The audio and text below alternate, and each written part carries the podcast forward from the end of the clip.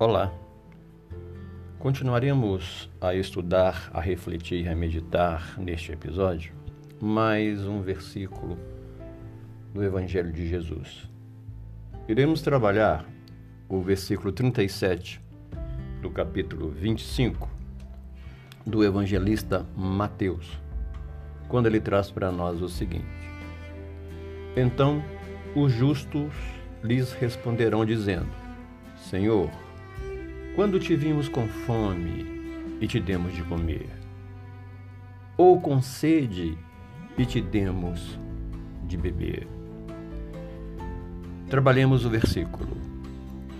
Então os justos lhes responderão. Justos, em termos absolutos, somente Deus. Sob o ponto de vista relativo, qualquer pessoa, estando em paz experimentando a sensação do dever cumprido, empenhada em refletir no plano prático o pensamento divino, será sempre um justo. É nesta visualização de justiça que cada um não apenas expressa os seus conceitos, como formula renovadas inquirições terreno adentro de si mesmo, num sistema ininterrupto da busca evolutiva. Sequencia o versículo. Dizendo: Senhor, quando, quando tivemos fome e te demos de comer. O cumprimento da mensagem evangélica em seu aspecto dinâmico conduz o aprendiz a faixas cada vez mais abrangentes no encadeamento de suas experiências. A cada momento, desvincula-se dos enfoques de cunho exclusivamente particularistas, penetrando áreas de interesses mais universalistas, generalizados. Em decorrência desse novo estado de alma natural, se torna indagação: quando te vimos? Saindo das cogitações estritamente intelectivas, iremos penetrar nas atividades objetivas.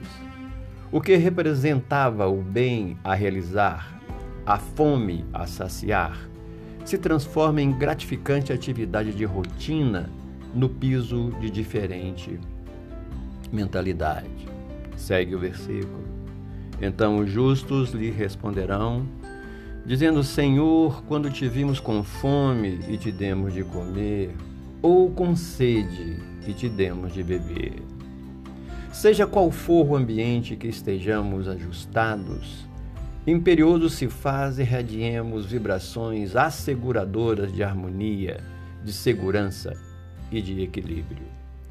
Assim, sintonizados, usufruindo da sustentação que já nos envolve, irradiadores de cooperação em fluxo incessante, aprendamos a auxiliar com persistência, transferindo aos que nos cerca a água viva da mensagem recolhida do Mestre, capaz de desedentar corações ainda presos aos ressequidos interesses transitórios.